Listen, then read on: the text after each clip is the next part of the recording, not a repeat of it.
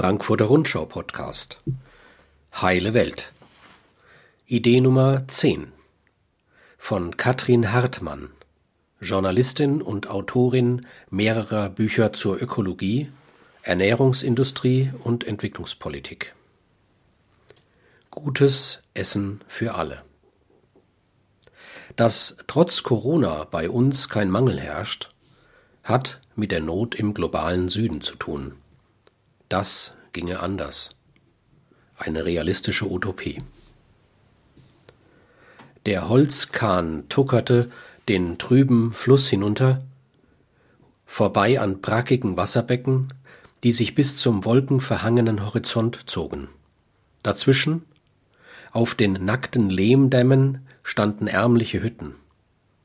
Upasila Paigacha, Kulna District. Die Küstenregion im Südwesten von Bangladesch ist das Zentrum der Garnelenzucht. Auf einer Fläche der Größe Teneriffas werden diese Tiere in Aquakulturen gezüchtet, Salzwasserbecken an Land und an der Küste. Neben Textilien gehören Shrimps zu den wichtigsten Exportgütern des Landes. Sie landen in den Restaurants und Supermärkten in Europa, Japan und den USA. 2014 habe ich die Apokalypse aus Matsch mit Badrul Alam und Sibina Yasmin von der Kleinbäuerinnen- und Kleinbauernbewegung Krishok Federation and Kishani Sabor besucht. Das Boot stoppte im Morast von Polder 20 so heißen die eingedeichten Gelände, auf denen neben Krustentieren auch Menschen leben. An der Anlegestelle stand eine Handvoll Männer, müde blickten sie auf den Fluss, hinter ihnen leere Matschsenken, aufgegebene Zuchten. Nichts wächst hier mehr, kein Gemüse, keine Bäume, kein Gras für die Kühe, sagte einer der Männer. Das Salzwasser für die Aquakulturen, habe die Böden ruiniert, die Garnelen seien an Viren gestorben. Wir haben gekämpft gegen die Shrimps, aber der Kampf ist verloren. Wir wissen nicht mehr, wovon wir leben sollen. Nur eine Viertelstunde später standen wir in einer anderen Welt. Schafe und Ziegen fraßen sich an leuchtend grünem Gras auf Dämmen satt, Palmen und Obstbäume bildeten ein dichtes Dach, Enten und Gänse schnatterten in kleinen Teichen, vor den Hütten reihten sich üppige Gemüsegärten. Nur eines gab es hier nicht Garnelen. Dagegen hatten die Bewohner unter großen Opfern gekämpft. Heute muss niemand hungern auf dieser Insel, die sich selbst versorgt. Sie hat schwere Unwetter unbeschadet überstanden und es gibt drei Schulen hier. Dieses Paradies, in und von dem 7000 Menschen leben, befand sich nur wenige Bootsminuten schräg gegenüber der Hölle aus Matsch auf der anderen Seite des Flusses. Auf zwei Dritteln der Fläche werden Futtermittel für Tiere angebaut.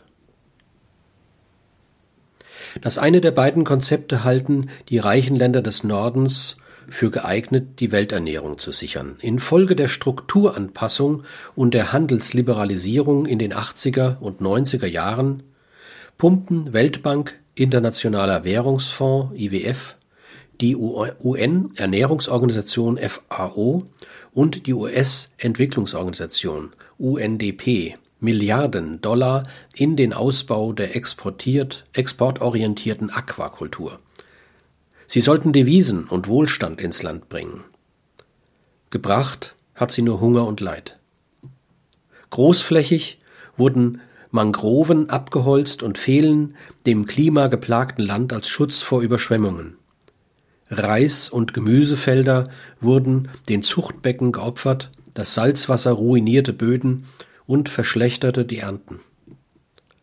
Bäuerinnen und Bauern wurden gewaltsam ihres Landes beraubt, Mehr als 150 Landlose, Aktivistinnen und Journalisten wurden in ihrem Kampf gegen die Aquakultur umgebracht.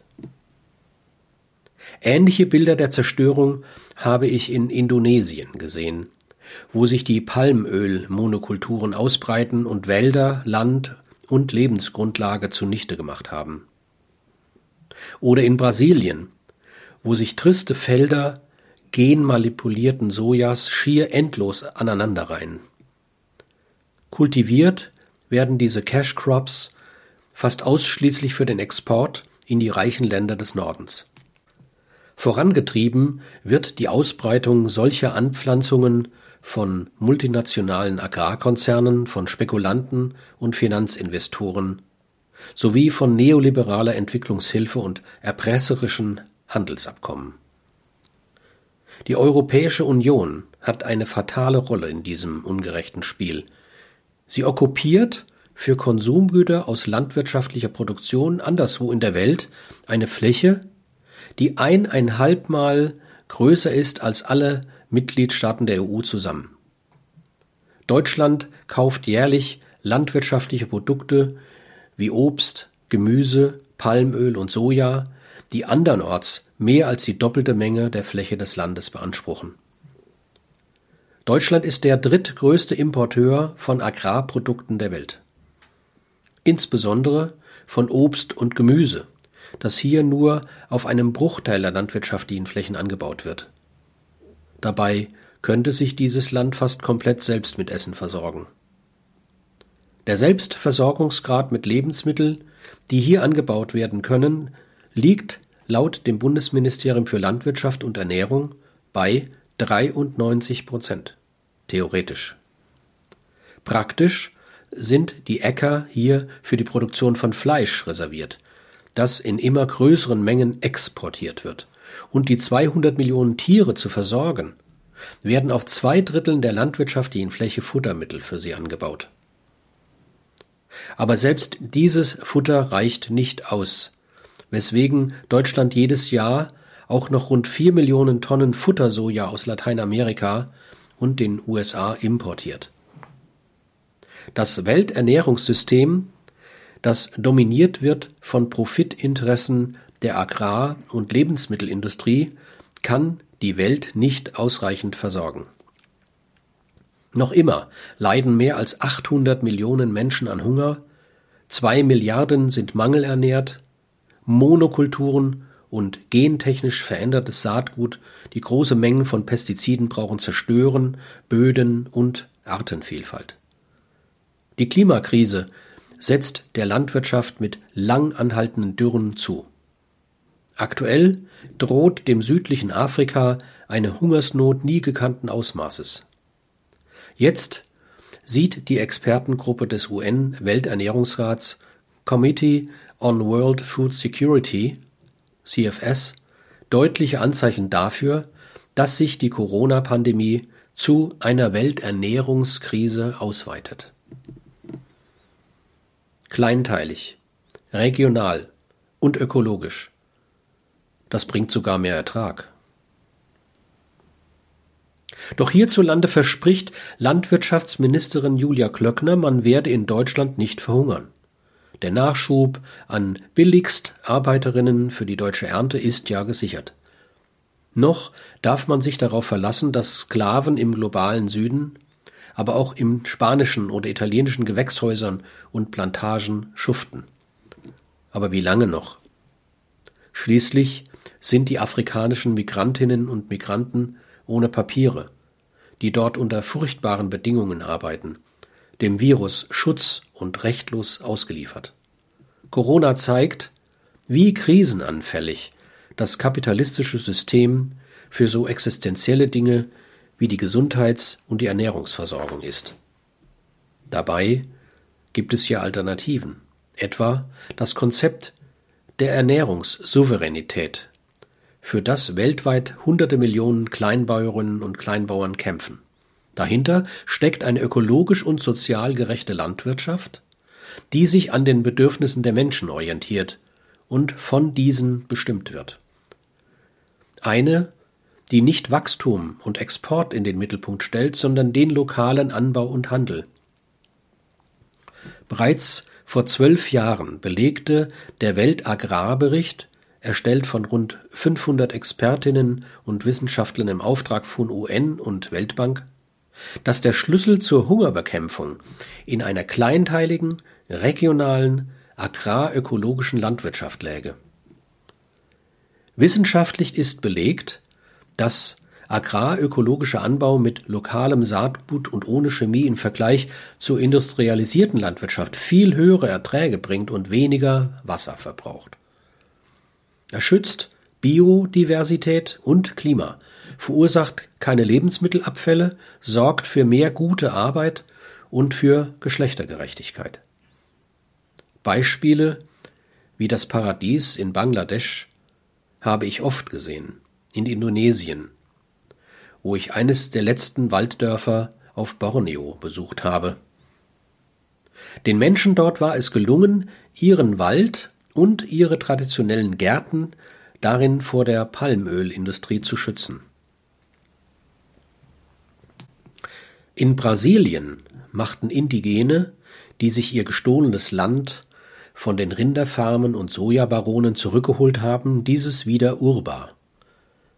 In Deutschland wird Ernährungssouveränität in knapp 300 solidarischen Landwirtschaften gelebt. Hier werden die Lebensmittel nicht über den Markt vertrieben, die Produktion wird gemeinsam von Bäuerinnen, Gärtnern, Bürgerinnen und Bürgern organisiert und finanziert. Das sorgt nicht nur für Unabhängigkeit, bessere Preise und Einkommen, sondern auch für Wissen, Ernährungsvielfalt, Naturschutz und es stärkt den sozialen Zusammenhalt. Gerade in den sogenannten Krisenländern Europas ist diese Form der Nahrungsversorgung gewachsen. In Griechenland versorgen sogenannte Märkte ohne Mittelsmänner und Essenskooperativen ein Viertel aller Haushalte mit mehreren Tonnen Essen pro Jahr. Die solidarische Bewegung dort versteht dies nicht als Notversorgung, sondern als Alternative zum herrschenden System. Eine gerechte Landwirtschaft könnte zwölf Milliarden Menschen ernähren. In Berlin zeigt das Projekt 2000 Quadratmeter Weltacker der Zukunftsstiftung Landwirtschaft, wie eine global gerechte Ernährung aussehen würde. Dafür stünden jedem Erdenbürger 2000 Quadratmeter zu. Doch laut FAO können die Kalorien, die auf dieser Fläche produziert werden, 12 Milliarden Menschen satt machen. Das geht jedoch nicht, wenn, wie heute, auf einem Drittel der Äcker weltweit Tierfutter, Tierfutter angepflanzt wird. Und wenn auf den Feldern statt Essen Energiepflanzen wachsen, damit noch mehr Auto herumfahren können. Ernährungssouveränität ist kein nationalistisches und autoritäres Projekt, sondern ein globales und demokratisches. Ändert sich unsere Landwirtschaft nicht, kann sie auch im globalen Süden nicht umgesetzt werden. Das bedeutet zuallererst eine Abkehr von einer intensiven Landwirtschaft mit Monokulturen, Pestiziden und Düngern, von der wachsenden Fleischproduktion hin zu einer kleinteiligen ökologischen Produktion. Damit sie nicht in der Nische bleibt, sondern Standard wird, müssen wir dies als politische Aufgabe sehen und umso drängender fragen, wer verhindert diese Alternativen, wer profitiert davon, dass alles so bleibt, wie es ist. Da wären die EU-Agrarhilfen, die umso üppiger ausfallen, je größer die Fläche der bäuerlichen Betriebe ist. Das bestraft kleine Höfe, die gut anbauen wollen, und belohnt die industrielle Produktion trotz der Schäden, die sie auf Kosten der Allgemeinheit anrichtet. Dafür hat die Agrarlobby gekämpft. Bauernverband und Chemieindustrie haben auch in Deutschland zu großen Einfluss auf die Politik. Dagegen müssen wir kämpfen. Auch für eine Entwicklungshilfe, die statt Agrarkonzernen Agrarökologie fördert. Und für eine Verkehrswende, die den Irrsinn Biosprit obsolet macht. Für eine solche ökologische und soziale Transformation der Landwirtschaft gibt es gesellschaftliche Mehrheiten. Das zeigt nicht zuletzt die Bewegung Wir haben es satt für eine andere Landwirtschaft, die zur grünen Woche jedes Jahr zigtausende dafür auf die Straße bringt. Gutes Essen für alle ist eine Utopie, die wir Wirklichkeit werden lassen können, wenn wir solidarisch mit den Bewegungen des Südens dafür kämpfen.